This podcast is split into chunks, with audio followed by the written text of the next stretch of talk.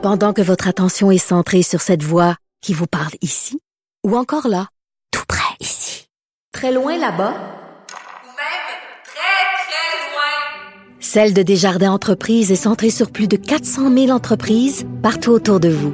Depuis plus de 120 ans, nos équipes dédiées accompagnent les entrepreneurs d'ici à chaque étape pour qu'ils puissent rester centrés sur ce qui compte, la croissance de leur entreprise. Mais euh, donc, euh, on va retrouver euh, notre journaliste TVA, Karianne Bourassa. Bonjour, Karianne. Bonjour, ça va bien? Ben oui, ben oui. Donc, vous êtes directement sur les lieux à Lévis pour les funérailles aujourd'hui, donc de Romy et Nora Carpentier. Oui, et on se souvient, ça fait une semaine, jour pour jour, que la maman Amélie Lemieux a livré là, ce, ce témoignage euh, très senti.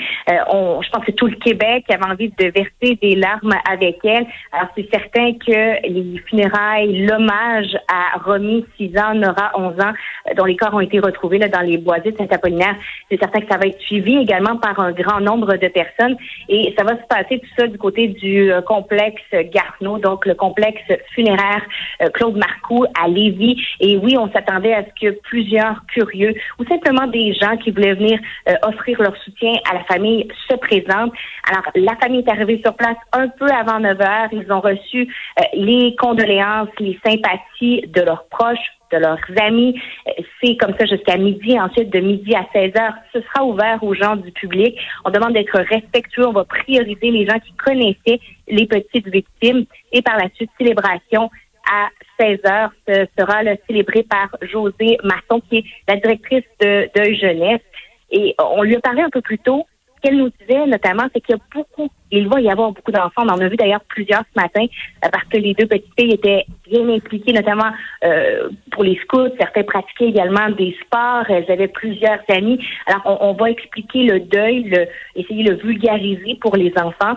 On va également parler du soutien qu'aura besoin la famille après cette vague d'amour reçue par le Québec, parce que eux vont devoir apprendre à vivre sans les enfants.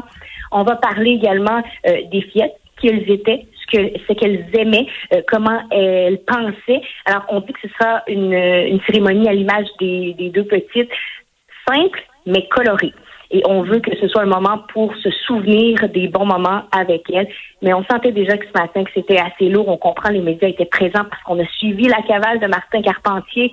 Et, et là, ben, on tentait d'être en retrait, euh, de montrer là, ce qui se passait. D'ailleurs, il va y avoir des écrans géants qui vont retransmettre à l'extérieur la cérémonie de 16 heures pour ceux et celles qui ne pourront pas entrer à l'intérieur. D'ailleurs, à 16 heures, là, on va réserver ça pour la famille, mais les gens vont pouvoir venir assister là à l'extérieur.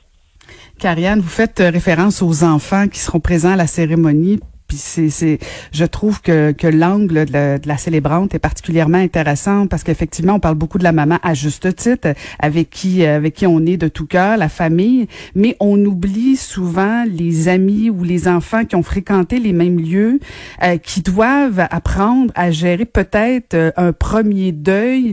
Euh, et je trouve que c'est une délicate euh, pensée. Et c'est justement le cas. J'ai parlé avec Victoria, euh, vous savez, lors de ce mémorial qui se tenait aux chutes de la Chaudière du côté de Lévis, là où les gens sont supportés des peluches allumées, des cierges. J'ai parlé avec la petite Victoria. Elle était amie avec Nora, l'aînée, depuis plusieurs années, prenait l'autobus au même coin de rue, était dans la même classe, étaient des amis de longue date, étaient dans les scouts également ensemble.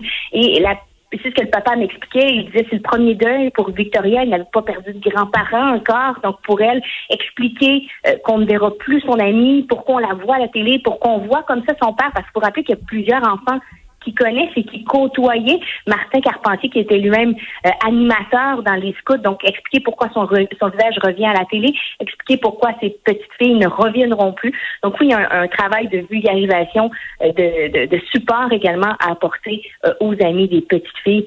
Euh, et ça, c'est toujours euh, très délicat. Au niveau des mesures euh, sanitaires, tout ça, est-ce qu'il y a, des recommandations? Parce qu'on sait qu'il y a plusieurs funérailles qui n'ont pas lieu à cause euh, de la COVID. Euh, est-ce qu'il y a des recommandations pour, pour les funérailles de Romy et Nora? Oui, deux choses à surveiller. Bon, d'abord, concernant la COVID-19, toutes les personnes qui vont entrer à l'intérieur devront porter le masque.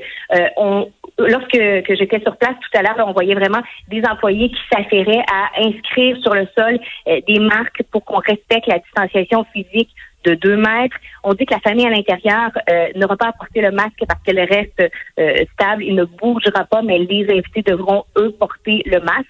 Et la deuxième chose, c'est la présence policière.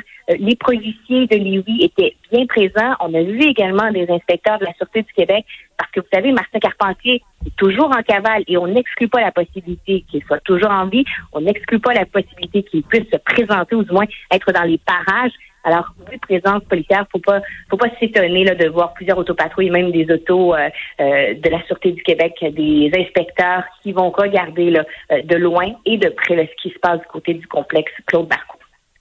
Karianne, je ne sais pas si si vous le savez là, mais justement vous faites référence à la cavale de Martin Carpentier. Est-ce que vous avez parlé avec des citoyens qui qui qui, qui, qui avaient peut-être envie de commenter justement le fait qu'on n'a toujours pas trouvé Martin Carpentier?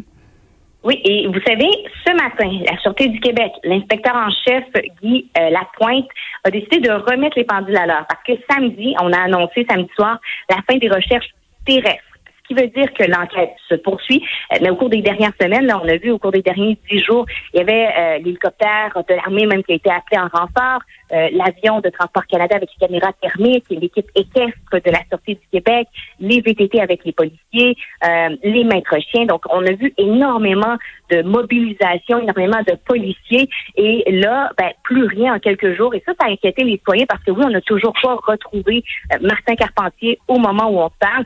Et là, la Sûreté du Québec a dit, écoutez, on croit que euh, le fugitif, s'il est encore en vie, pourrait avoir accès à une radio, à un téléphone ou à une technologie qui lui permet de suivre l'évolution. Alors, euh, c'est pour cette raison qu'on a expliqué qu'on a arrêté de faire les points de presse, on a arrêté de répondre aux questions des journalistes parce qu'on dit on veut pas donner trop d'informations qui va de donner ou dire nos stratégies aux fugitifs.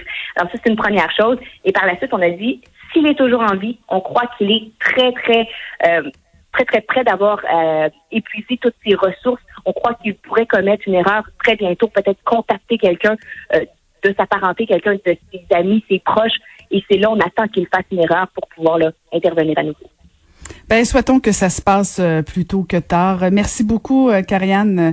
Donc, c'était Carianne Bourassa, journaliste TVA Nouvelle, qui, qui est en direct de Lévis pour les funérailles de Romy et Nora Carpentier. Vous, vous écoutez Caroline Saint